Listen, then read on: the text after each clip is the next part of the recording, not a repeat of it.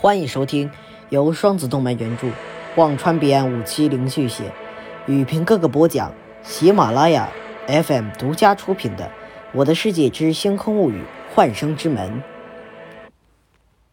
第四章《武林大陆》。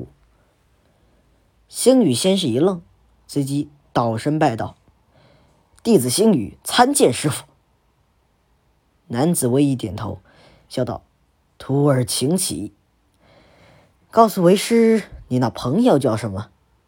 星宇指着紫菱说：“这位叫紫菱，是我在刚到星辰大海的时候认识的朋友。”久仰久仰。二人见过礼后，紫菱问：“那敢为这位兄弟尊姓大名？”哦，我还没自我介绍的，我叫以阳，来自幻宇大陆。三人见过礼，也算是了解了对方。星宇随即问：“师傅，我们要不要先带紫菱兄弟去武林大陆看一看，找找老朋友？”易阳闻言思索道：“虽然不知道武林大陆在哪儿，不过告诉我方位，我倒是可以试试看，但风险有点大。”星宇点头道：“行，有风险也得冒。”不过，紫林兄弟，你知道武林大陆的方位吗？紫林摇了摇头，这可就难办了。易阳笑道：“没关系，凭我天道之力，应该可以找得到。”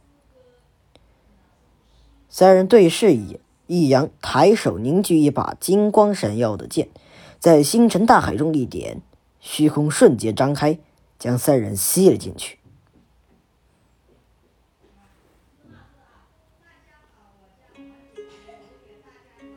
武林大陆，一道裂纹缓缓张开，一丝丝混沌之气渗透而出。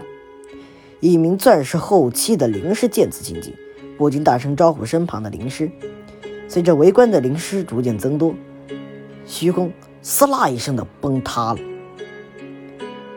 三名人类灵师从虚空中走出，其中两名修为很高深，给人压迫感十足；而另一位虽然也有给人压迫感，但却是一副毫无修为的样子。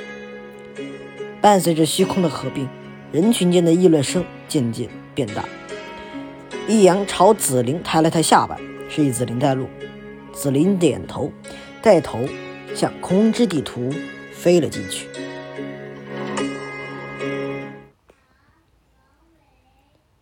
本集的《我的世界之星空物语：幻生之门》就到这里，我们下集再会。